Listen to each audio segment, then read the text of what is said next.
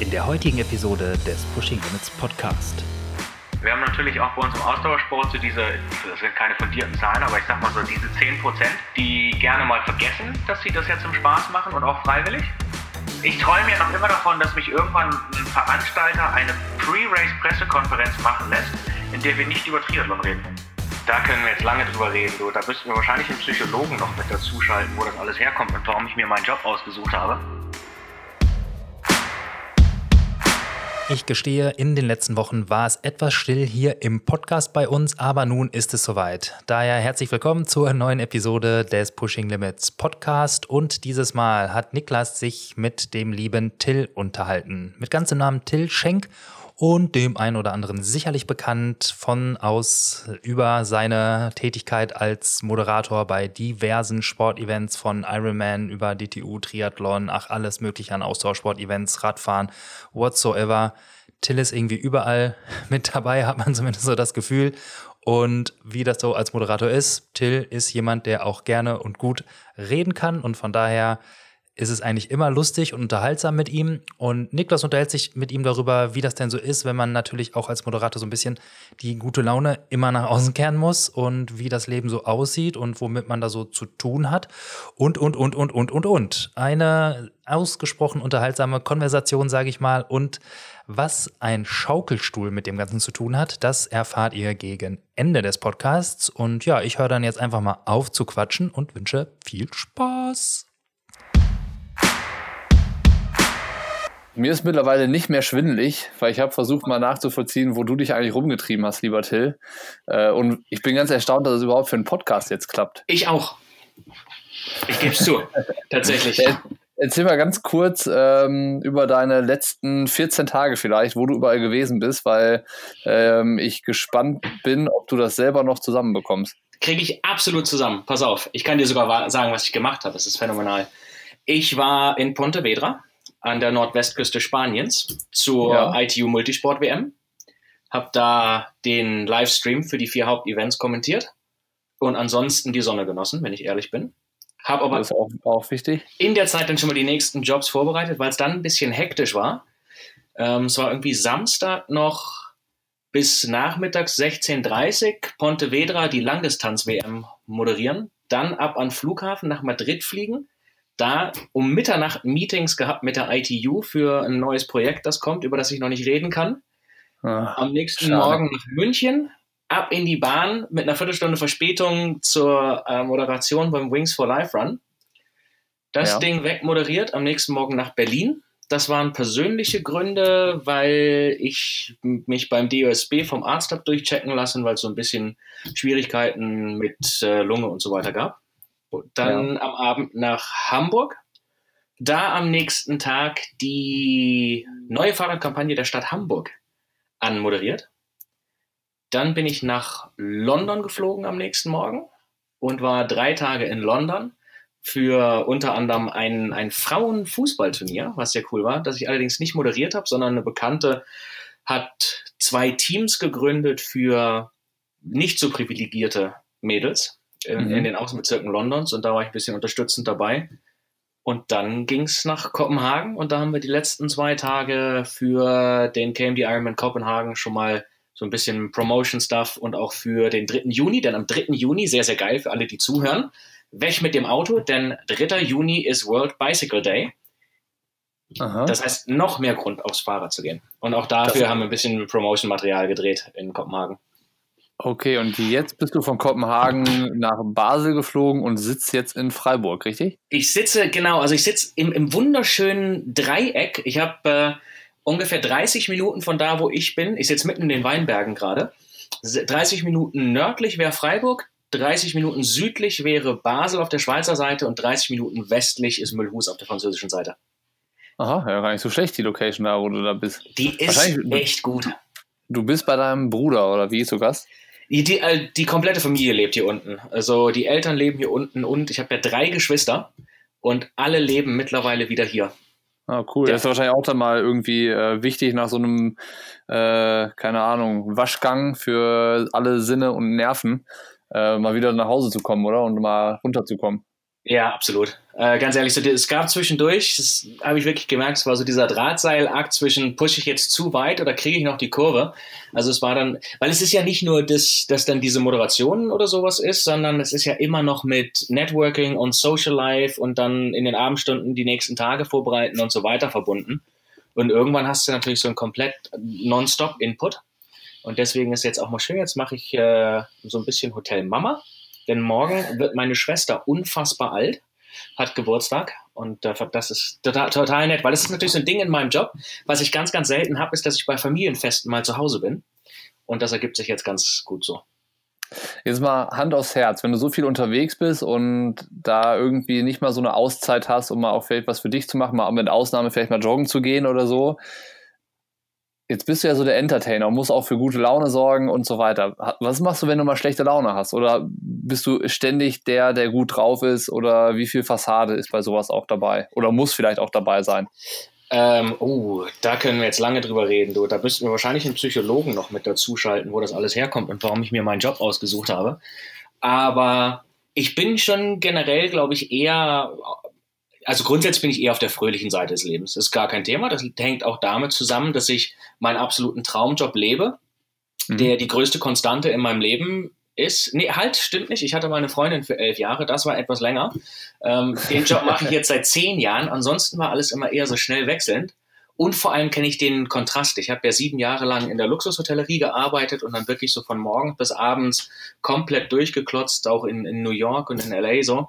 Von daher äh, ist es, bin ich schon sehr, sehr, sehr zufrieden, weil ich ganz häufig auch nach oder in zehn Jahren noch morgens aufwache und denke, es ist unfassbar gut, diesen Job zu haben und dafür bezahlt zu werden. Aber ja. hey, klar, es gibt diese Phasen, da habe ich dann auch keinen Bock. Ne? Also gerade eben erlebt. Ja, es waren echt ordentliche zwei Wochen, es war brutal viel los. Ähm, dann heute mit frühe Losreisen und so, dann habe ich auch nicht so richtig Frühstück bekommen und ich gehöre zu den Menschen. Niedriger Blutzucker ist keine gute Idee. Ja? Indikator für Stress und Ärger. Boah, ja, dann werde ich unerträglich. Also dann, das ist ganz, ganz furchtbar. Dann, ich krieg so richtig, ich hangry nennt sich das, glaube ich, so im, im, im, im ja. Englischen. Und es ist auch unkontrollierbar. Ich merke, dass ich scheiße bin, aber ich kann es gerade nicht ändern, bis Zucker drin ist im Körper. Und so ungefähr an dem Punkt war ich angekommen und bin in den Bus gestiegen am Bahnhof. Und der Busfahrer fand es einfach cool, jetzt erstmal noch mal vier Minuten lang sein privates Telefonat zu beenden, ehe er mir ein Ticket verkauft hat. Da war ich dann auch mal sauer. Gebe ich zu. Zum Glück hast du in dem Moment kein Mikro in der Hand gehabt. Du hättest ja das Mikro vom Busfahrer ja. nehmen können. Ja, pass auf. Also wenn du mir ein Mikro in die Hand gibst, ist es ganz, ganz schwer, bei mir schlechte Laune zu erzeugen. Also das geht im Endeffekt nur, indem du als Veranstalter komplett irgendwas verhaust. Also ja. indem zum Beispiel, ja, was mich total nervt, sind Sachen wie, wenn wir ein komplett mieses Sound-Setup haben, obwohl es im Vorfeld zu erwarten, äh, erwarten war, obwohl im Vorfeld vorgewarnt und solche Geschichten. Das sind so die Momente, da kannst du mich echt ein bisschen auf die Palme bringen. Das habe ich auch gelernt, das halt zu akzeptieren eher und dann zu sagen, lassen wir das im nächsten Jahr, machen wir nicht. Aber generell, also wenn du mir ein Mikro in die Hand gibst und mich arbeiten lässt, ist es ganz, ganz schwer bei mir schlechte Laune zu finden. Ist ja auch die, die wichtigste Voraussetzung für deinen Job. Ja, es macht, es macht einfach echt unfassbar Spaß. Und es ist natürlich, ich habe mir auch bewusst die Sportbranche mit ausgesucht, dass ich da einen ganz starken Fokus habe. Also ich habe so 70 Prozent Sportgigs und dann 30 Prozent Wirtschaft und so ein Kram. Und ja. Sport gibt halt unglaublich viel zurück. Na, das ist äh, ja immer so dieses, ja, ja, so den letzten im Ironman groß feiern und das sind die echten Helden und so und das sind doch nur Sprüche. Nee, sind's nicht das, was du von denen zurückkriegst, weil du, es gibt keinen Moderator da draußen, der einen Ironman Day macht und in den letzten Stunden nicht unfassbar müde ist. Mhm. Aber wenn du dann so Typen hast, die in 16, 15, 16 Stunden da reinkommen, die eine Story haben, ähm, die sich wirklich diebisch freuen, Tränen in den Augen und so weiter, das gibt unglaublich viel Energie zurück. Ja, ich meine, das ist natürlich das Schöne, wenn du in deinem Job mit Menschen zu tun hast, die sich das alles freiwillig ausgesucht haben, was sie da tun. Wenn du jetzt dann vielleicht, so stelle ich mir vor, irgend so Business-Konferenz moderierst und da schicken irgendwelche Unternehmen ihre Angestellten hin, nur damit sie zuhören und diejenigen, die da im Publikum sitzen, wollen dann vielleicht selber gar nicht, wie auch immer das nachher ist, dann ist das natürlich auch irgendwie erstmal nicht ganz so einfach, die zu begeistern oder die Aufmerksamkeit zu gewinnen. Und bei den Sportveranstaltungen, die ganzen Teilnehmer, da ist ja keiner, der die zwingt teilzunehmen. Ne? Das ist ja deren Ziel, dass sie sich gesteckt haben und wofür sie sich den äh, in Anführungszeichen Arsch aufgerissen haben in den letzten Monaten. Und dann bist du derjenige, der die, den Tag irgendwie rund macht für die. Das ist natürlich irgendwie auch eine dankbare Geschichte. Ja, absolut. Also ich glaube, zu 90 Prozent hast du da vollkommen recht. Wir haben natürlich auch bei uns im Ausdauersport so diese, das sind keine fundierten Zahlen, aber ich sag mal so diese 10 Prozent, die gerne mal vergessen, dass sie das ja zum Spaß machen und auch freiwillig. Natürlich ja. noch dafür bezahlen. Also wirklich, ich habe ich hab diesen Winter, äh, hatte zwar lustigerweise eine, die im Sommer hauptsächlich Triathlon macht, ähm, aber diesmal war es bei, bei so einem beim High Rocks Event. Sowas habe ich selten erlebt. Also ich bin selten sprachlos, aber das funktioniert so, dass du auf den Laufrunden kriegst du deine Zwischenzeiten und ihr Chip war nicht richtig eingelesen, weil sie vorher schon mal über die Zeitnahmematte gelaufen ist, ähm, bevor das Rennen losgegangen ist. Das heißt, im Hintergrund wurde ihre Zeit ganz normal genommen, aber eben auf dem Bildschirm nicht angezeigt. Und die war sauer, das war unfassbar im Ziel. Aha. Und dann konnte ich aber sagen, ey, pass mal auf, hier haben wir die dritte Zeit gesamt und war auch wirklich die Mädels vorne dran. Also das ist keine Chance, irgendwie ranzukommen ja. und sagt, hier dritte und für die WM qualifiziert und genial und alles. Und die war nur sauer. Nee, und alles scheiße und kein Bock und so weiter. Und die wollte nicht aufhören, sich zu ärgern. Und irgendwann sage ich zu ihr, sag mal, was ist denn los mit der schlechten Laune? Also irgendwo am Ende des Tages machen wir doch alle unseren Sport auch noch zum Spaß. Da sagt die ganz trocken zu mir, ich mache Sport nicht zum Spaß, ich mache Sport für den Wettkampf. Ja, gut. Auch eine Einstellung, ne? Auch eine auch Einstellung. Auch ja. irgendwie, aber da ist die Frage so, wo nimmt man da die tatsächliche Motivation her? Da geht es ja nur darum, irgendwie vielleicht auch andere zu besiegen ähm, ja. oder klar, besser zu sein, als man selber beim letzten Mal gewesen ist, aber boah, auch äh, harte Ansage auf jeden Fall. Absolut. Es ist doch cool, dass wir alle im, im Wettkampf diesen Wettstreit haben und dann auch mal unter Freunden unsere Sticheleien haben und sowas, aber vorher bitte gemeinsam Bierchen trinken und hinterher ist recht. Ne, Bierchen aber nur ohne Alkohol. Findest du? das war mit Augenzwinkern. du, es ist ja, ich habe ja auch alle Phasen des Triathlons durchgemacht, die man durchmachen muss. Ne? Also ich habe wirklich, wie sich das gehört, vor meinem ersten Triathlon habe ich alle Magazine gelesen, die ich finden konnte und habe auch jeden Trick mitgemacht, der da drin stand. Also ich werde niemals meine erste Halbdistanz zum Beispiel vergessen, auf die ich mich mit Magazinen sehr gut vorbereitet habe. Leider nicht auf die Strecke, das war in Nevada und habe im Magazin gelesen, keine Socken, Sparzeit in der Wechselzone. Was ist ja auch extrem wichtig bei seinem ersten Triathlon. ja. ähm, und hatte mich aber nicht damit beschäftigt, dass die Laufstrecke durch, komplett durch die Wüste in Nevada geht. Da habe ich mir dann also auch am Wendepunkt von dem lokalen Polizisten ungefähr eine Viertelstunde lang meine Füße verarzten lassen, weil das mit dem Sand so ein bisschen uncool war, ohne Socken im Schuh. Sei doch ehrlich, du hast sie dir massieren lassen von dem Polizisten. ja, aber also so wie ich den in Erinnerung habe, ist ein paar Jahre her, möchte ich glaube ich nicht, hätte ich mir nicht freiwillig von dem die Füße massieren lassen, wenn ich ehrlich bin. Aber nee, also das habe ich durchgemacht. Ich habe das brutal ambitionierte durchgemacht, wo ich wirklich ähm, acht Monate lang kein Stück Süßigkeit angefasst habe und Alkohol nicht mal angeschaut habe und so ein Kram. Und kann für mich sagen, dass ich seitdem ich akzeptiert habe, dass ich im Sommer viel reise und einfach nicht nach Plan trainiere im Sommer, sondern nur im Winter. Und dass ich vor dem Rennen einfach mal ein Bierchen trinke und mich auch mal spontan anmelde. Seitdem bin ich schneller. Ja, und wahrscheinlich auch äh, bist du auch ähm, mehr von so Spaß und Freude erfüllt? Würdest du das auch sagen? Weil das ist das, was ich merke.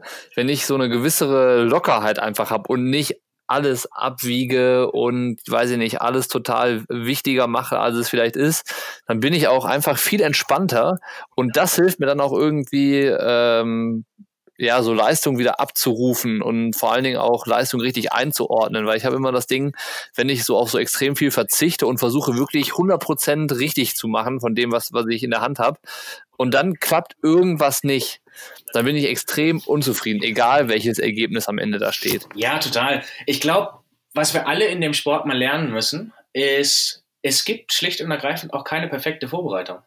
Also es, es ist, es gibt immer etwas auszusetzen an der Vorbereitung. Irgendwas war immer. Entweder kam Schwiegermutters Geburtstag in Weg oder es kam Schnupfen in den Weg oder weiß der Geier was, ja, schlechtes Wetter ähm, oder doch mal hier was anderes gegessen als geplant. Das ist einfach so. 100% gibt's nicht. Und je früher man das akzeptiert, ich glaube, desto mehr Spaß macht das an. Gut, ich bin da ja auch tatsächlich, ich bin ja mittlerweile so richtig zum Spaßathleten mutiert. Ne? Ähm, ja. Mich stört das nicht, dass ich unfassbar langsam bin im Wasser, weil ich Wasser ansonsten generell schön finde. Und ich suche mir Rennen nur noch eigentlich nach der Location aus. Ja, also mich interessieren halt Zeiten und so ein Kram nicht. Du könntest mich sogar fragen, was meine schnellste Ironman-Zeit ist und ich könnte es dir nicht beantworten. Ich habe keine Ahnung.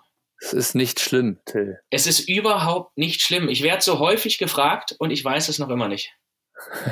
Ja. Ist aber auch schön eigentlich. Ist ja. auch schön, dass, dass es das mal gibt. Finde ich, auf finde ich auf jeden Fall irgendwie, äh, würde ich mir wünschen, dass das häufiger mal der Fall ist. Vor allen Dingen fände ich es schön, wenn man ähm, das nicht ungefragterweise erzählt bekäme von manchen Leuten. Kennst du das, wenn du dich mit Leuten unterhältst und dann erzählen die dir das einfach, wie ja. schnell sie einen Ironman können und so? Das finde ja. ich immer sehr befremdlich. Da könnten wir jetzt ein ganzes Thema lostreten an Dingen, die man bitte als Triathlet lassen sollte.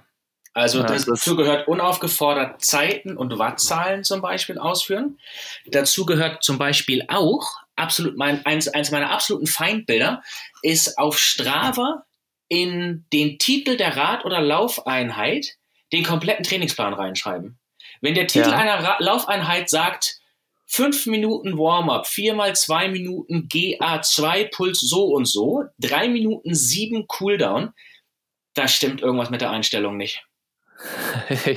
ähm, habe ich es auch schon mal ähnlich gemacht. Von daher sage ich dazu jetzt nichts, aber ich weiß, ich weiß, worauf du hinaus willst. Aber mir kommt gerade die äh, schöne Idee, dass ich das, dass ich das optimal als Blogbeitrag von dir finden würde. Das wäre doch mal was. Du machst ein, äh, ähm, so eine Art geschriebenes Tutorial über Verhaltensregeln äh, für Triathleten von Dingen, die man bitte nicht tun soll. Das ist total super. Das haben wir gerade als Video gedreht, tatsächlich für einen KMD Ironman Kopenhagen. Ja. Ähm, da könnte man sogar eine kleine Serie draus machen. Ähm, da gibt es dann zum Beispiel so Verhaltensregeln für Zuschauer beim Rennen. Ähm, dann gibt es die besten Wege auf der Ziellinie zu jubeln und solche ja. Geschichten. Da können wir. Ja, optimal. Hervorragend. Läuft. Dann haben wir ja schon mal wieder was für dich, damit dir nicht langweilig wird. Ich habe ja sehr viel Zeit in den nächsten zwei Wochen, da ich am Samstag nach Lanzarote fliege und mhm. tatsächlich nicht zum Ironman moderieren, sondern zum Urlaub machen und mir den einfach mal als Zuschauer von außen anzuschauen. Oh, das ist auch krass. Ja, total super. Aber hast du so viel Bock auf Triathlon, dass du dann da jetzt extra hinreist deswegen oder wie kommt das? Nee, ich habe total Bock auf Sommer, Sonne, Sonnenschein. Und äh, ich hatte jetzt vorhin kurz erwähnt, dass ich beim Arzt war und ich hatte zwischendurch mal die Aussicht, kam so vor einem Monat nach Test durch. Also ich habe mich seit Hawaii letztes Jahr so echt schlapp gefühlt und irgendwie gingen viele Sachen schief. Und dann habe ich mich durchchecken lassen und dann hieß es, uh, gute Nachrichten, du hast nicht zum zweiten Mal Epstein-Barr-Virus. Schlechte mhm. Nachrichten, was du hast, ist schlimmer. Du wirst bis Ende des Jahres keinen Sport machen, wahrscheinlich, aber wir müssen noch ein paar Tests machen. Und dann bin ich für diese Tests nach Berlin geflogen und dann waren große Augen und Überraschungen beim Arzt, dass der Körper echt gut damit umgeht und zum Glück auch Organe und sowas nicht angegriffen sind. Und von daher darf ich ab dieser Woche in bestimmten Pulsbereichen wieder Sport machen. Und da ich eh was, frei hatte. Was war los, wenn man das fragen darf? Ähm, ich hatte eine, eine, einen schönen, seltenen, noch relativ unerforschten Virus mit einem ganz, ganz unglücklichen Namen. Äh, der Chlamydia pneumonia heißt. Also okay. Pneumonia im Sinne von Lungenentzündung. Chlamydia klingt immer ein bisschen nach einem STD. War es zum Glück nicht. Die unteren Körperregionen sind in Ordnung. Ähm, aber das ist ja immer ganz wichtig, das als Single auch so zu betonen. ähm, ähm, aber nee, also Spaß beiseite. Es ist halt, das Ding macht im Endeffekt auch sehr, sehr müde. Und im Vergleich zum Epstein-Barr-Virus ist das Problem, dass es wenig erforscht ist, aber im Verruf steht, wenn man es nicht richtig behandelt und zu früh wieder loslegt, Demenz zu erzeugen. Ähm, wie heißt das im, oh, hier, wie, äh, im, im Deutschen die Heart Attack? Ähm, Herzinfarkt. Herzinfarkt, genau. Herzinfarkt zu bekommen, äh, MS, also Multiple Sklerosis und so ein Kram. Was ich jetzt von der Aussicht her so irgendwie bedingt cool fand, deswegen habe ich auch wirklich stillgehalten. Sehr vernünftig. Ich glaube, ich habe legendäre 1,5 Stunden Trainingsdurchschnitt in den letzten zehn Wochen. Ja. Ähm, aber da ich gibt es darf, dann, halt, da gibt's dann wirklich mal Wichtigeres als den Trainingsdurchschnitt, ne? Ja, total. Aber hey, das ist auch eine Lernphase, ne? Also es ist auch was, was man sich, was man nicht erzwingen Ja. kann, sondern das ist einfach diesmal wirklich in Ordnung gewesen. Ich fand das, Ja, die. Leute haben auch ganz viel Mitleid gezeigt, was ganz, ganz lieb ist, aber auch überhaupt nicht gebraucht war, weil ich festgestellt habe, ansonsten geht's mir eigentlich gut. Also mein Ja. größtes Problem in meinem Leben ist gerade, dass mir ein Arzt sagt, ich soll mal vielleicht sechs Monate auf zu viel Sport zu verzichten. Also wenn das das Schlimmste ist, was mir passiert, dann ist alles in Ordnung.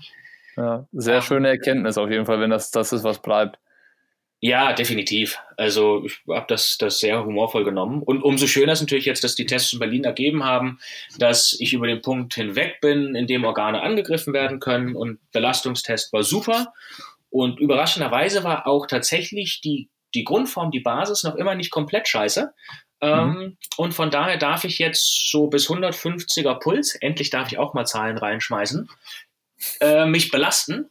Und da habe ich mir gedacht, ich habe eine Freundin, die beim Ironman Lanzarote um ihren Hawaii-Slot kämpft. Und die braucht immer ein bisschen Unterstützung.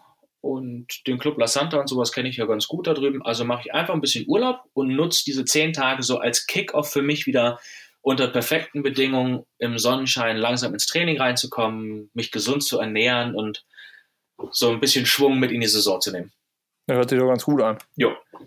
Äh, Aber lass uns mal noch über die letzten zwei Wochen sprechen. Und zwar interessiert mich diese Multisport-WM. Ja, Das ist ja irgendwie schwer im Kommen. Also diese Multisport-WM war jetzt, glaube ich, so äh, Ausdauersportarten. Ähm, aber dann haben wir ja irgendwie in Berlin auch die Finals dieses Jahr, wo Genau. auch Triathlon unter anderem dabei ist.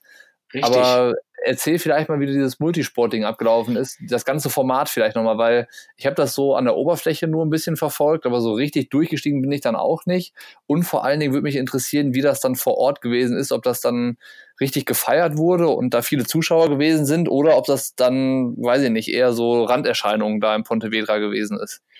Das war schon ziemlich cool, wenn ich ehrlich bin. Ich war auch sehr überrascht, ein bisschen, weil es ist ein relativ neues Format. Das ist die ITU, also Internationale Triathlon Union, in der Form erst seit 2017 macht. Also das erste Mal war es in äh, Penticton, letztes Jahr in Dänemark und dann eben dieses Jahr in Pontevedra. Und die Idee dahinter war, dass diese ganzen Einzelweltmeisterschaften, die unterm ITU-Label laufen, also Cross-Triathlon, Langdistanz-Triathlon, ähm, Aquathlon, Aquabike und solche Geschichten, Duathlon, in ein Festival gesteckt werden. In, das da ist kurze Randbemerkung. Ja. Kurze Randbemerkung, dass es sowas wie Aquabike gibt. Das ist bisher komplett an mir vorbeigegangen, obwohl ich behaupten würde, dass ich den Triathlon äh, und das, was so dazugehört, wirklich sehr gut kenne. Also ich bin auch ganz ehrlich, das, das Festival war super, war phänomenal, reden wir gleich drüber. Selbst während des äh, Festivals war Aquabike eine dermaßen Randerscheinung, dass ich selbst als Live-Kommentator nicht mitbekommen habe. stattgefunden hat. Ja, also was da unter anderem dran liegt, dass es in dem Bereich schlicht und ergreifend auch keine Pro-Kategorie gibt. Ne? ja, okay. Ähm, aber Pontevedra war schon cool. Also A ist Pontevedra wunderschön. Ja, und es ist ja so ein bisschen so eine, so eine kleinspanische Triathlon-Hochburg. Ähm, auf der Frauenseite kommt zum Beispiel Saleta Castro daher. Und äh, bei, auf der Männerseite HW Gomez ist da aufgewachsen. Der war natürlich der große Held, ist auch extra von Bermudas, vom World Triathlon, von der World Triathlon Series noch rübergeflogen. Ist irgendwie am Dienstag völlig im Jetlag da angekommen und hat dann am Samstag alle zerstört, die da waren. Ja, habe ich gesehen. Wahnsinn. Das, das war, das war so großartig zu sehen. Das war phänomenal. Ich habe mich, ich hatte zwischendurch äh, den Bruder von Terenzo Bosone, der auch am Start war, mit im Kommentatorenbooth, der noch erzählte so, ja, am Anfang, also es war während dem Rad, so wenn die aufs Laufen gehen, dann werden die Jungs vorneweg wahrscheinlich so mit 3,30 auf den Kilometer rausgehen, sind 30 Kilometer laufen. Und ähm, Terenzo kennt so seine Langdistanzblitze, wird ein bisschen langsamer angehen, weil hinten raus werden die Jungs dann einbrechen. Ja, und am Ende des Tages war es halt so, dass Javier Gomez aus der Wechselzone mit 3,30 rausgegangen ist und alle gedacht haben, das ist eine großartige Idee, mal mitzulaufen, weil der wird ja irgendwann langsamer. Nur ist er halt nicht. War dann doof. ja. ähm, alle anderen sind so ab Kilometer 23 echt langsam geworden. Also ich, ich glaube, er lag nach Kilometer 22, 23 anderthalb Minuten vorne und hat dann auf den letzten sieben, acht Kilometern das Ding noch auf vier Minuten 50 oder so ausgebaut. Weil er halt einfach bis zum Ende dann einen 3,35er Schnitt gelaufen ist. Also Aber schon mal Respekt an alle, die bis Kilometer 22 mitgekommen sind. Absolut, absolut. Also das ist der helle Wahnsinn. Das haut der da weg, nachdem er ein paar Tage vorher in, in Bermudas am Start war. Und das kannst du ja. dir grob vorstellen, wie der in seinem Heimatort gefragt ist vor so einem Ding. Ich meine, Pontevedra hat mit Außenbezirken aktuell circa 84.000 Einwohner. Mhm. Ja, wunderschöne Region im Nordwesten Spaniens. Und die waren alle total heiß. Also der Bürgermeister war bei jedem Event zu sehen, das es gab und hat sich da gezeigt und die Stadt stand vollkommen dahinter. Und ich meine, das, das Ding, ja, das waren dann in, in, während des Festivals ungefähr 4.000, 4.500 Athleten und echt viele Familienmitglieder, die Krass, zusätzlich okay. noch mitgekommen sind. Und dann ist natürlich in so einer kleinen Stadt mal richtig was los. Ja, stimmt. Und ja. das war es hat richtig Spaß gemacht, das anzuschauen, weil jeder war halt im National Kit irgendwie unterwegs und hat auch so mit Stolz die eigenen Flaggen gezeigt. Und Parade of Nations ist wirklich die beste Parade of Nations, die ich bis dato irgendwo gesehen habe. Da war richtig was los. Und dann bis hin zum Abschlusskonzert. Dr. Queen hat den, hat zum Queen Tribute gerufen. Da, da war wirklich, der Marktplatz war voll. Der ist aus allen Nähten geplatzt. Ähm, nee, Stimmung war ganz, ganz großartig. Und das Coole ist vor allem, du hast den Langdistanz-Triathlon als Abschluss so ein bisschen. Das heißt, du hast viele Leute gehabt, die im Vorfeld irgendwie den Aquathlon, ja, das ist ein Kilometer schwimmen, fünf Kilometer laufen oder sogar fast zehn Tage vorher den Duathlon, da kannst du dich von erholen oder selbst ein Cross-Triathlon drei Tage vorher, so als, als Vorbereitung mitgenommen haben. Manche haben vier Events einfach mitgemacht. Äh, war super. Hat echt Spaß gemacht, muss ich sagen. Krass. Ja, man ja. hat tatsächlich ähm, nicht so wirklich verfolgen können, bin ich ehrlich. Also das Einzige, was ich so wirklich mitbekommen habe, war eben über deine Instagram-Stories. Ja, aber sonst ist es halt was, das ist schwer abzubilden, wenn du wahrscheinlich nicht vor Ort bist oder so. Es ist, genau, zum einen ist natürlich die ganze Live-Übertragung und Videos und alles, was es gibt von dem Ganzen, laufen über triathlonlive.tv, was am Ende des Tages ja eine, eine Bezahlplattform ist, was jetzt auch nicht jeder gemacht hat. Ich habe keine Ahnung, was die Preise sind. Ich habe tatsächlich äh, mir mein, mein Season Pass am Anfang des Jahres gekauft und fand auch, dass es der auf jeden Fall wert ist. Aber das liegt natürlich auch daran, dass ich mir die ganzen World Triathlon Series Rennen und so weiter ja, anschaue. Allein deshalb ist ja, ist ja die 25 Dollar oder was er knapp kostet ja schon ja, wert. Genau. Ja. Und dieses sich vor Ort angucken war schon, hat glaube ich schon echt sehr viel Spaß gemacht. Es war sicherlich jetzt in Spanien noch ein bisschen anders, weil ich will jetzt niemanden zu sehr dissen, aber Events in Spanien sind einfach anders als in ja, das ist halt eine andere, äh, andere äh, Sportkultur einfach. Das wird da ganz anders irgendwie gelebt und gefeiert, das Ganze, ne? Das, aber es ist natürlich auch in der Umsetzung sehr spanisch. Also alles ein bisschen gemütlicher und so ein bisschen so. Ah, okay, du meinst das, ja. Okay, man, okay, manjana, manjana, ne, so, so morgen. Gab auch ein paar absolute Geniestreiche. Also ich habe selten so herzlich gelacht wie da zum Beispiel. Ähm, ja, zum Beispiel Klassiker war, sie, die waren ganz, ganz stolz, die, die spanische Crew da unten, die für den Sound zuständig war, was sie für einen phänomenalen Kommentatorenbooth gebaut haben. Zwei sogar tatsächlich. Wirklich wunderschön. Nichts mit Zelt oder sowas, sondern so, so ein Glascontainer, Glas und Holz und riesig dahin gebaut und ähm, die spanischen Kommentatoren und mich für Englisch auch in, in einem Container drin und dann ganz stolz hier diese Wahnsinns-Luxus schalldichte Wand dazwischen, ne, damit die Spanier ihr Ding machen können und ich äh, Englisch. Und so tragen die das vor und als Abschluss war dann noch, ja, und damit die Kommunikation zwischen euch besser ist, haben wir dann in der Wand so ein Meter Loch gelassen, dass ihr besser reden könnt. Ja, ist natürlich. Also alles, alles zunichte gemacht. Ist bei so einer schalldichten Wand natürlich ein echter Geniestreich habe ich dann auch darauf hingewiesen, sagten sie, ist ein guter Punkt, aber das ist ja nur das, äh, der, der Cross-Triathlon hat einen anderen Startbereich. Sagen sie, ja, aber hey, der andere Booth, der alle für alle anderen Rennen ist, ja, der war im Zielbereich der, der anderen Rennen, ähm, da haben wir die Wand durchgezogen, da hat jeder Raum seine eigene Eingangstür, das ist super. Und dann ja. komme ich da hin und die haben eine durchgezogene schalldichte Wand, das ist genial und jeder Bereich hat seine Eingangstür. Was sie vergessen hatten, war in dem Container ein Loch zum Kabel legen, weshalb sie dann die Kabel einfach durch die Tür geschoben haben, die dann nicht mehr zuging. war dann auch wieder so ein bisschen kontraproduktiv. Also es war, es war sehr unterhaltsam. Aber gut, hat trotzdem viel Spaß gemacht. Das ist das Wichtigste. Und wie dieses Gesamtkonzept ähm, finde ich generell gar, gar nicht so uninteressant, weil diese The Final, oder ich sage immer The Finals, aber es glaube ich die, die Finals, heißt es glaube ich in Berlin dieses Jahr, wo auch Triathlon dabei ist. Ja. Ähm, das ist schon nicht so verkehrt. Also das vor allen Dingen, wenn man das mal überlegt, wie letztes Jahr die Europameisterschaft ähm, irgendwie mit einem ähnlichen Konstrukt ja in Berlin gewesen ist. Das ist schon ganz nett eigentlich, oder? Ich finde das super dieses wirklich die, äh, Leute zusammenbringen, auch auf unterschiedlichen Distanzen und dem ganzen Bereich, anstatt diese ganzen Einzelevents und da wirklich ein Festival draus zu machen, finde ich eine ganz große Geschichte.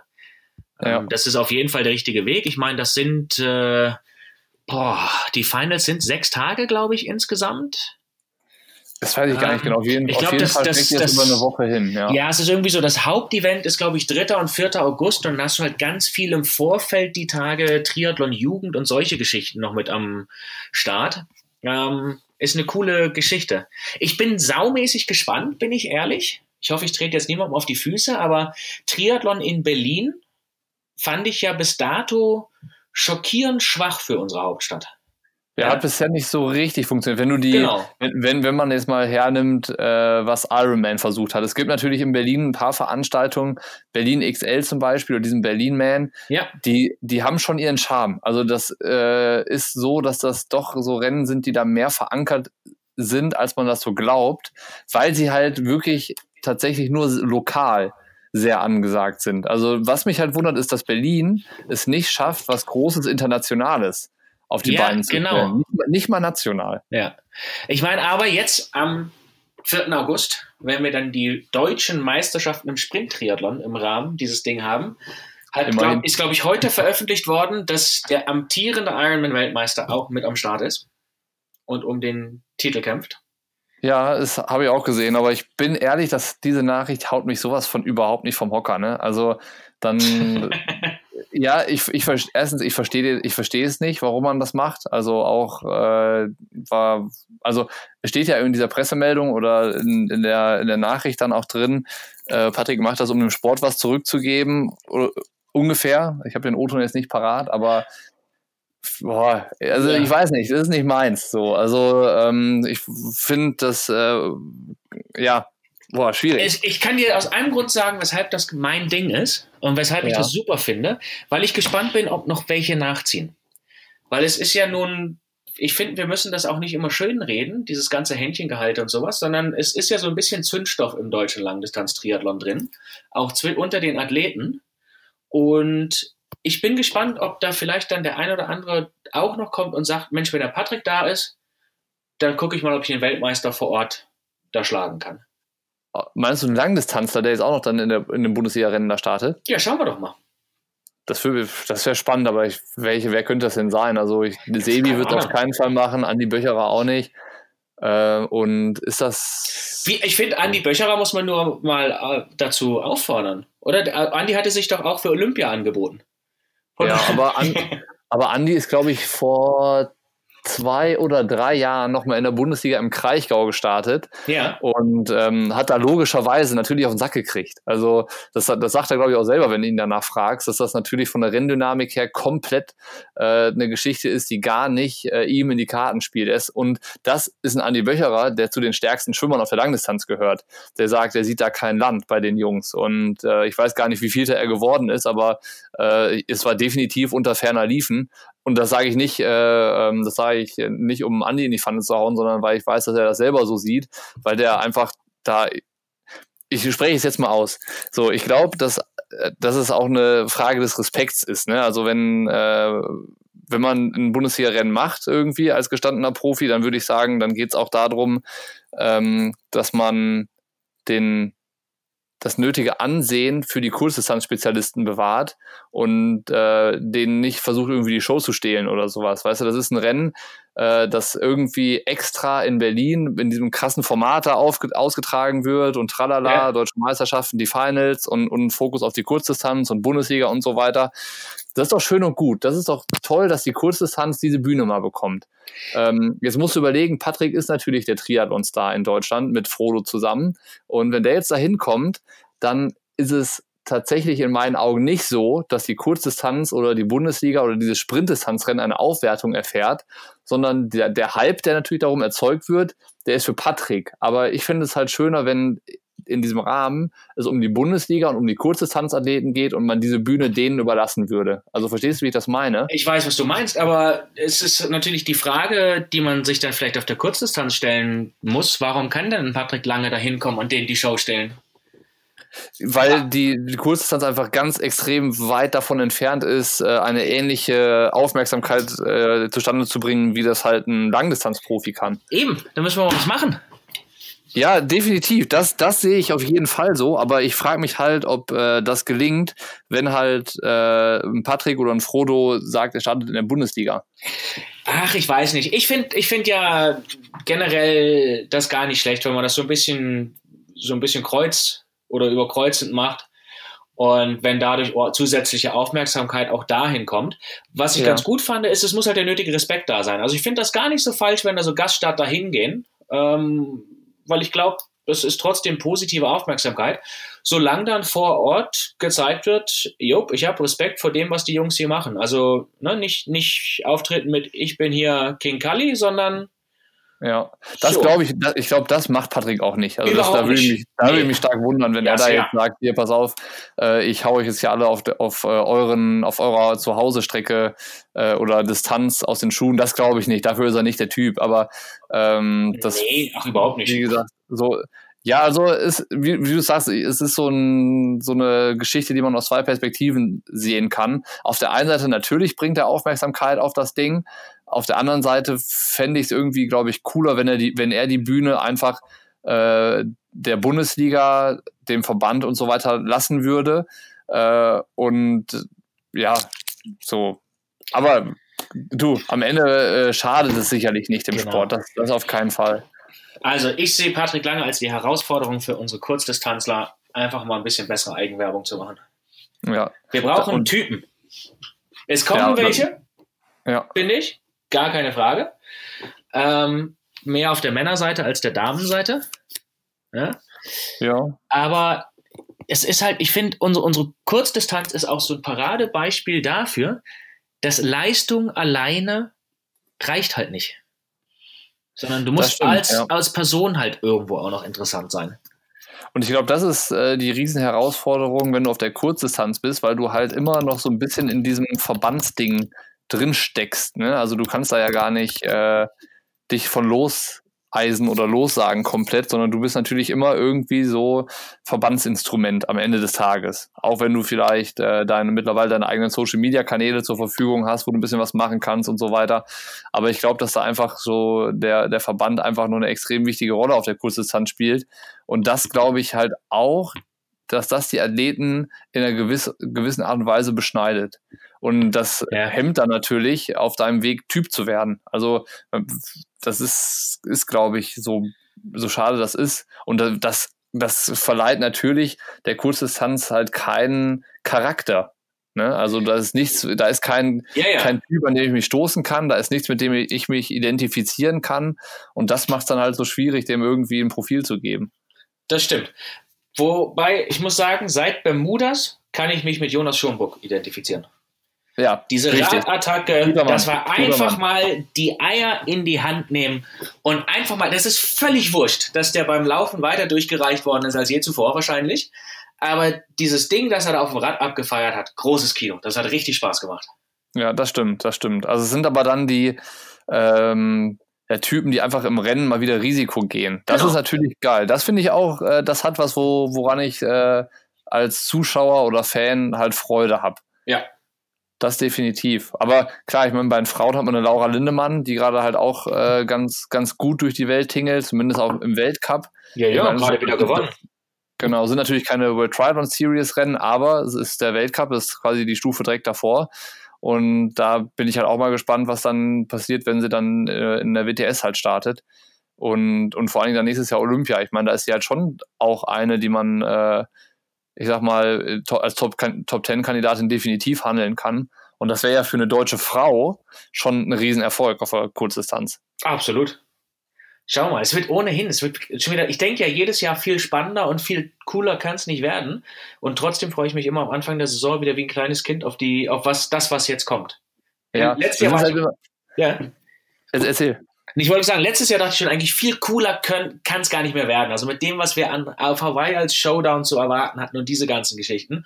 So, und jetzt gucke ich auf diese Saison und denke so, boah, geil. Es ist, äh, ja, du hast mal wieder Typen auf der Kurzdistanz, die so ein bisschen, auch wirklich nicht nur aus deutscher Sicht, sondern allgemein Typen, ähm, ja, so wie in, äh, Vincent Lewis und so weiter, die echt Spaß machen. Die Norweger noch, die auch die, interessant sind. Die Norweger großartig anzuschauen. Ähm, dann hast du im Endeffekt, ja, es geht schon um die Olympia-Qualifikation, um Punkte sammeln und sowas. Also wer da im Bereich Kurzdistanz der Geschichte folgt, du hast das neue Format der Qualif oder neue alte Format der Qualifikation für Hawaii wieder.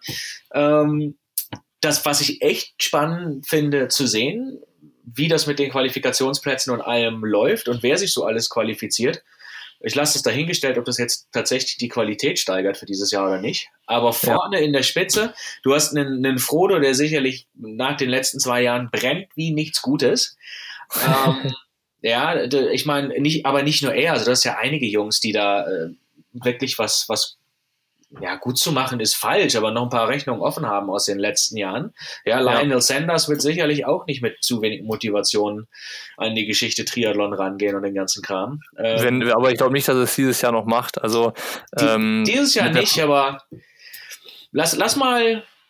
Lass mal dieses Jahr gerade so für die Jungs, die seine Konkurrenten sind und sowas, die, oder die er als seine Konkurrenten sieht, ein gutes Jahr werden. Dann wird 2020 auch da wieder spannend. Ähm, ey, Sebi, ja. mal gucken, wie der neue Coach anschlägt. Ja, ja, weil gut, das letzte Rennen jetzt, der 73 mit dieser Zeitstrafe, hust, hust, ähm, war natürlich nicht so ganz repräsentativ. Richtig, ja. Also aus deutscher Sicht, finde ich, wird das schon wieder, ey, Laura Philipp auf Hawaii, Halli, hallo, Hallöchen. Ja, ja ähm, Anne Haug dazu, die ja aufgrund ihres Typen immer so ein bisschen unter Radar fliegt, aber die ja nun letztes Jahr schon grandios war. Das wird eine coole Geschichte.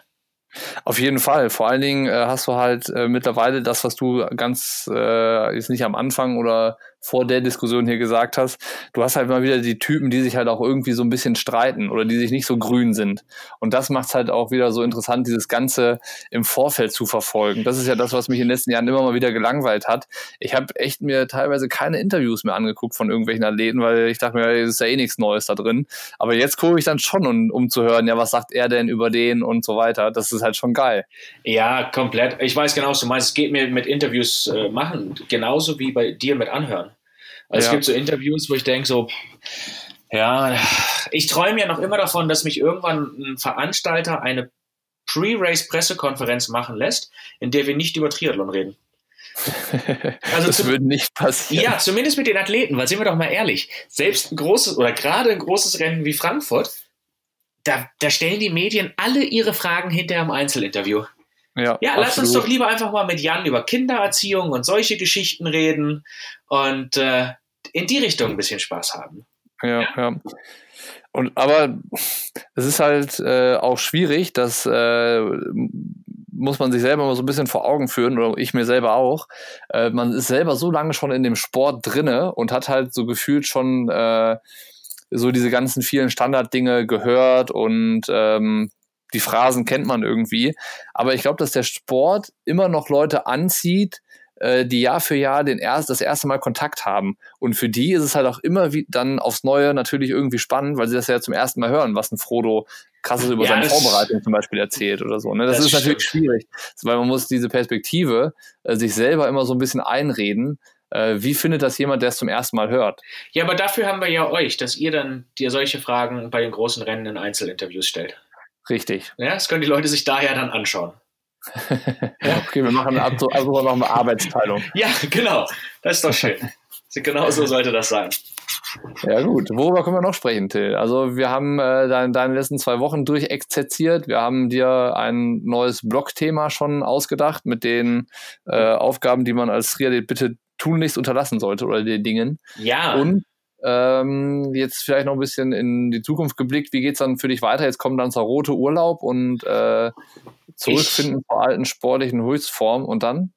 Ich habe so ein bisschen so ein, so ein Altherrenjahr dieses Jahr, wenn ich ganz ehrlich bin. Ich habe jetzt wirklich viele Jahre lang komplett durchgepowert und habe mich dieses Jahr entschieden, einfach mir jeden Monat ein bisschen Luft zu lassen. Ähm, von daher bleibt es ein ganz bisschen ruhiger eigentlich als in den letzten Jahren. Also ich mache dann mit dem Kraichgau weiter.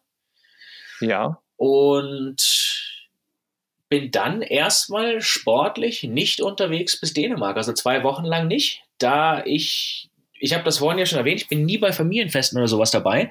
Deswegen mache ich dieses Jahr so coole Sachen wie am Wochenende nach dem Kraichgau gehe ich zu meiner äh, Ausbildungswiedervereinigung oder, oder Four Seasons Hotels Wiedervereinigung in Berlin. Wie so ein Klassentreffen oder was? Ja, wie ein Klassentreffen. Ganz großartig. Ähm, Leute, die ich auch seit 2006 nicht gesehen habe. Dann jetzt kommt, jetzt merkt man wieder, wie unfassbar alt ich bin. Am Wochenende drauf ist die goldene Hochzeit meiner Eltern. 50 Jahre. Ui. Unfassbar. Ui. Auch da habe ich mir frei für genommen. Ähm, dann ist die Europameisterschaft 73 in Dänemark. Da werde ich vor Ort ja. sein. Dann ist ja dieses Jahr unfassbar früh Frankfurt, Ironman. Stimmt. Und dann werde da ich leider. da sehen wir uns auch. Oder sehen wir uns da nicht? Da sehen wir uns. Definitiv. Gut. Dann bin ich leider nicht in Rot. Ich würde mir so gerne mal wieder Rot anschauen. Ja. Aber es ist dieses Jahr dasselbe Wochenende wie ITU Hamburg. Stimmt. Ja? Was, du bist in Hamburg? Ich bin in Hamburg und habe da ja, muss ich zugeben, auch immer so ein bisschen ein kleines Jahreshighlight, weil ich ja ein Riesenfan von diesem Teamrennen bin. Mhm. Ist auch wirklich geil. Ja, also da freue ich mich schon wieder drauf. Und dann, wie geht es dann weiter? Dann ist ja nur kurz Luft, dann ist äh, Ironman Hamburg, Ironman Estland, und was kommt denn dann? Weiß das jemand? Ah, Cyclassics kommen dann noch in Ironman Kopenhagen, also in der, in der andersrum gedreht. Ja. Und dann dümpelt das so ein bisschen hin. Dann ist ja, äh, Rügen gibt es ja nicht mehr. Was mit 73 WM oder ist das nichts für dich? Nö, es, äh, es gibt ja, wir haben so ein Championship Announcer Team innerhalb von Ironman. Das okay. sind die Jungs, die bereit waren, so ein Non-Compete zu unterschreiben, ja, dass dann so ein bisschen Einfluss genommen werden kann, was die machen dürfen, ansonsten noch und was nicht. Und das habe ich vor Jahren schon abgelehnt. Ja, okay. Und ja, ich bin da auch ganz ehrlich, ich bin da gar nicht so traurig drüber. Also so ein Ding wie dieses Jahr oder letztes Jahr auf Hawaii, es wird viel, viel mehr meine Geschichte als ja. bei jedem Rennen immer nur an der Finishline rumzustehen. Kannst du das nochmal erklären, was da quasi, was da dein Ding dann ist? Äh, Schiffe versenken spielen. Äh, ich bin durch Not am Mann, ich war eigentlich gar nicht zum Arbeiten auf Hawaii, bin ich in die Regie gerutscht.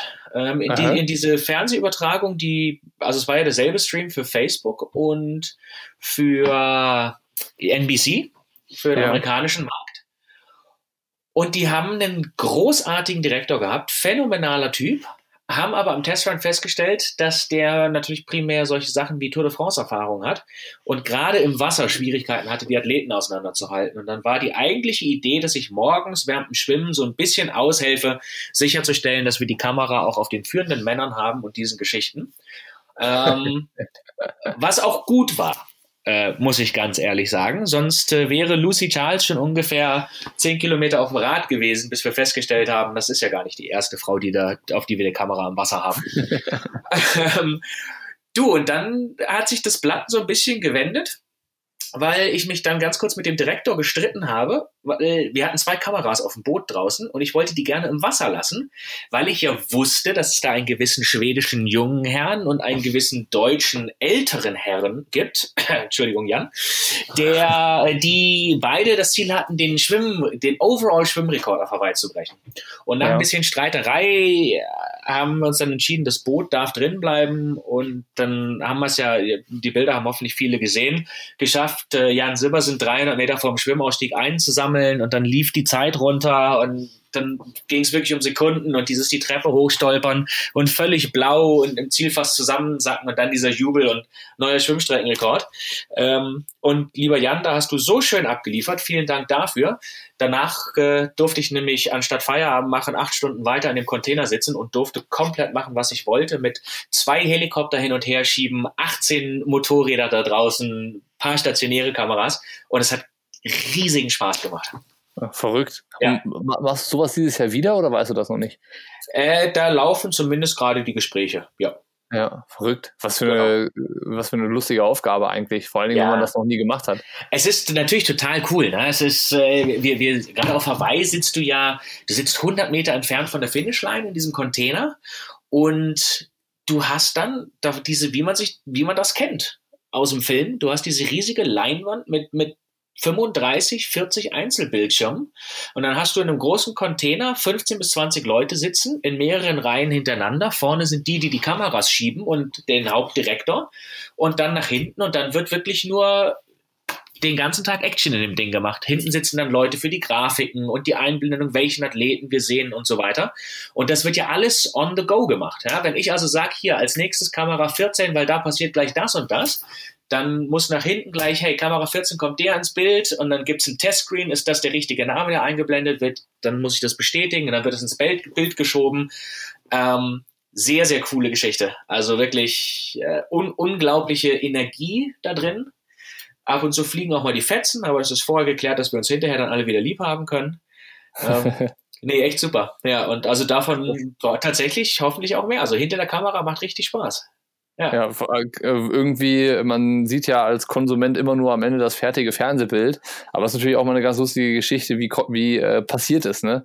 Vor allen ja. Dingen ist natürlich auch häufig so, dass in der Vergangenheit dann ewig irgendwelche Füße gefilmt worden sind, minutenlang, und du denkst, Alter, ey, halt die Kamera wenigstens hoch ja. und zeig mir den Athleten. Wenn es schon der falsche Athlet ist, dann zeig mir wenigstens den Athleten an sich und nicht nur seine Beine. Aber ja, ähm, ja das ist. Ich distanziere mich an dieser Stelle, wo du es gerade erwähnst, auch von dem deutschen, äh, von der deutschen Übertragung, die es gab. Ich glaube, da hatten wir doch so einiges noch, was an Füßen und an Straße auf dem Motorrad gefilmt worden ist und sowas. Ähm, das äh, war zum Glück eine separate Kamera. Wir hatten da mit Blick drauf, also wir konnten auch mit auf die deutsche Kamera zugreifen, wo ich auch teilweise dachte, Kinders, was ist denn da los? Das kann doch nicht ja. sein. Ich glaube, Daniel Unger äh, musste mit den Bildern arbeiten, der Arme, im Container nebendran. Da hatte ich es wesentlich einfacher. Ich glaube, Daniel hatte auch eine Kamera. Ich hatte halt, wie gesagt, knapp 40, 21 oder so, plus die deutsche. Ich hatte ein bisschen mehr Auswahl und habe natürlich auch echt das ganze Rennen sehen können. Das ist super cool. Du bist natürlich, ich sehe alles auf einen Schlag da drin und kann ja, mir alles mit angucken, was passiert draußen und, und die ganzen Geschichten. Dann Gut, das Rennen ist natürlich auch genial gelaufen. Ne? Also diese, es gibt diesen Helikopter-Shot, wie der amtierende und wahrscheinlich zu diesem Zeitpunkt neue Weltmeister Patrick Lange aus dem Energy Lab reinläuft, in dem Moment, in dem die amtierende und wahrscheinlich auch wieder neue Weltmeisterin Daniela Rüff reinläuft. Ja. Ähm, ja, und das am wirklich Ausgang, Eingang, legendäres Energy Lab, das ist natürlich sehr, sehr dankbar gewesen. Klar und irgendwie selten, ne? Also, dass, dass der Moment halt genau so passt und passiert. Ja, also, das ist, das ist gar kein Thema. Das war auch ein cooles Rennen. Das war echt ein cooles Rennen, muss ich sagen. Dann drück ich mal die Daumen, dass, äh, dass du das dieses Jahr nochmal wiederholen darfst, deine Aufgabe da. Ja, vielen Dank. Vielen Dank. Was ist denn mit dir? Kommst du mit rüber? Wir sind auch da, ja. ja. Wir werden wieder das ähm, Format wie letztes Jahr machen, also Kona, Kona Show.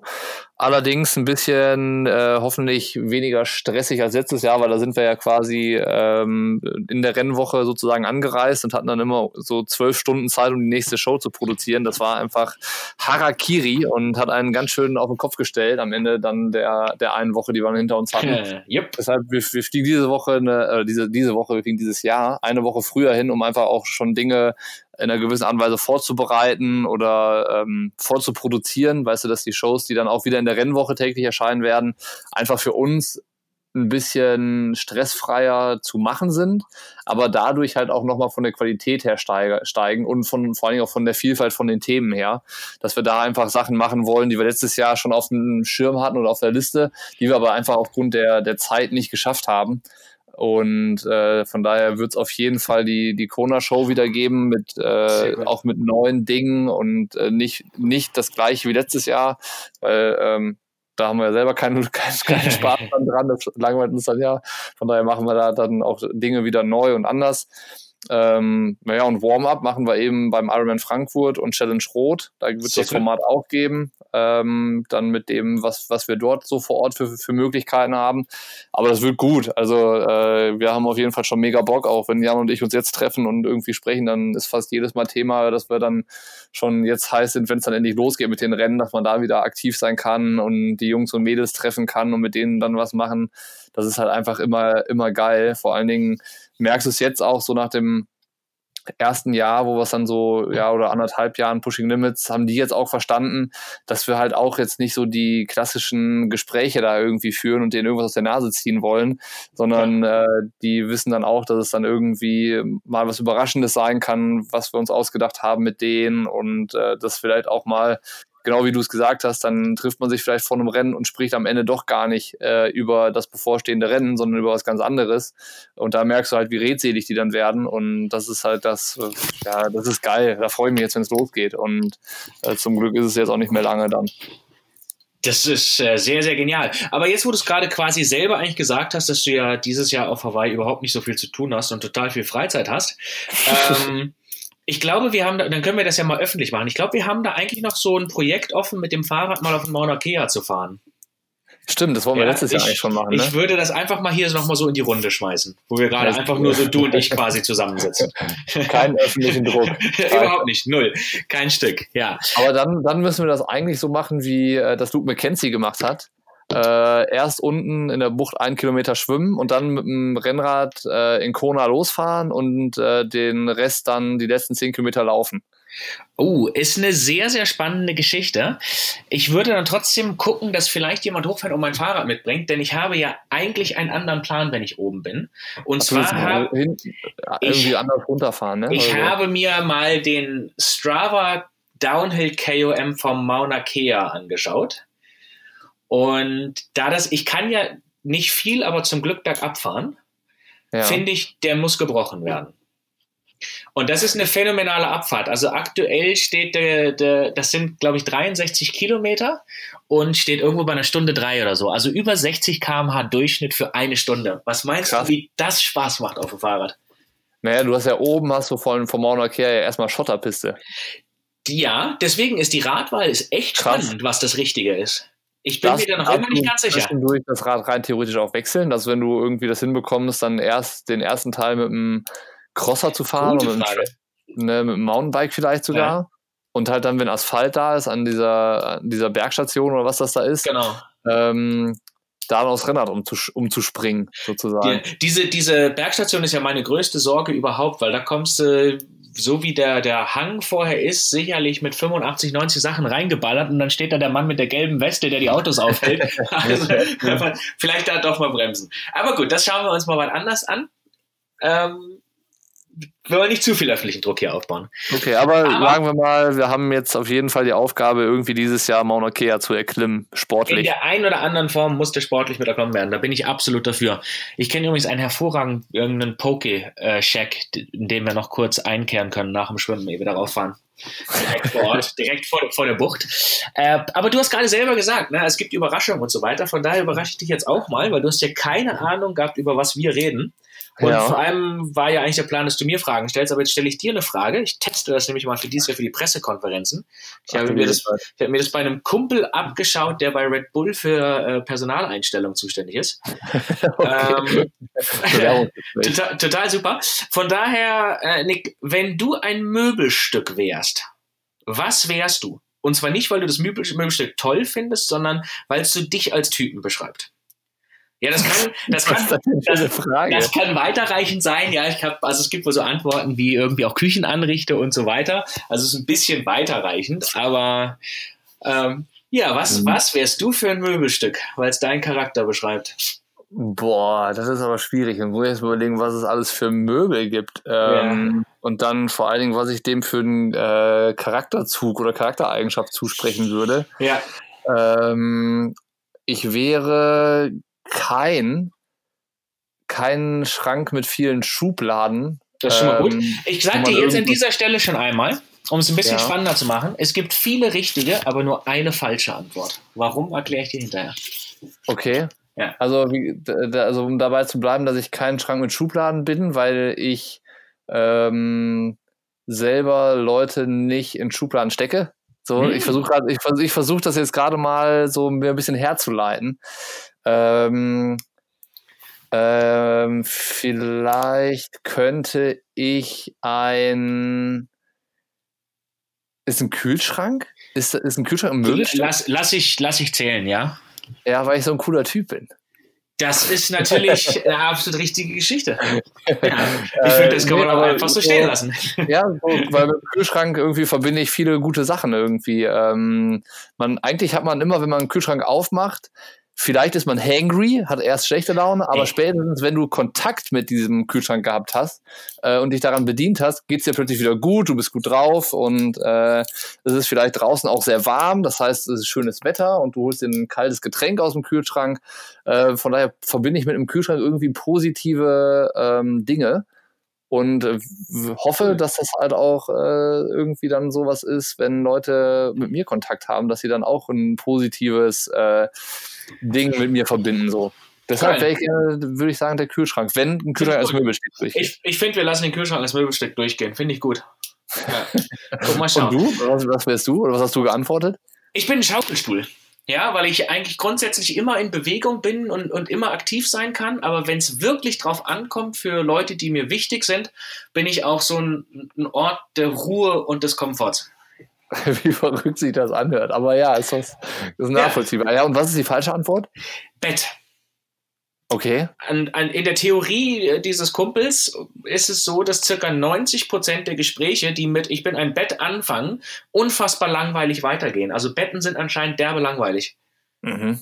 Okay, ja. ja. gut zu wissen, für, vor allen Dingen für alle gut zu wissen, die vielleicht demnächst mal ein Bewerbungsgespräch bei Red Bull ja, planen. Ja, nicht nur das, jetzt überleg dir mal, das ist, das ist ein absoluter Gamechanger, ja. Vergiss Tinder und den ganzen Kram. Du kannst wieder live daten, weil du weißt, du gehst rein in ein Date und die erste Frage ist ganz kurz, bevor wir das hier anfangen. Was wärst denn du eigentlich für ein Möbelstück? Wenn die Antwort Bett ist, zack, weißt du, du, sorry, äh, ich habe ganz vergessen, ich habe noch einen Termin, ich muss leider weg. Das spart ja. richtig Zeit. Ja, oder du wirst halt als, als der Fragende äh, für verrückt erklärt, weil die Frage halt schon reichlich bescheuert ist. Das ist, das ist absolut richtig. Gespannt, ich bin gespannt, ja. was Frodo oder so antwortet. Ich er ist ein Weinregal oder so. Ich, wir können ja auch an dieser Stelle jetzt tatsächlich einfach mal öffentlichen Druck aufbauen und sagen, ich stelle Frodo die Frage mal in der Pressekonferenz zum Ironman Frankfurt. Ja, ich werde ich werde es sehr belustigt verfolgen und ähm, ja. ich bin mir sicher, dass Frodo nicht diesen Podcast hört und auch nicht bis hierhin gehört hat und sicherlich unvorbereitet diese Frage hören wird. Da, das äh, würde mich doch sehr stark wundern, wenn er Läuft. zu unseren Hörern, unseren Hörern gehört. Ich äh, freue mich jetzt schon drauf. Ja, ja vor allen Dingen auf das, auf das fragende Gesicht.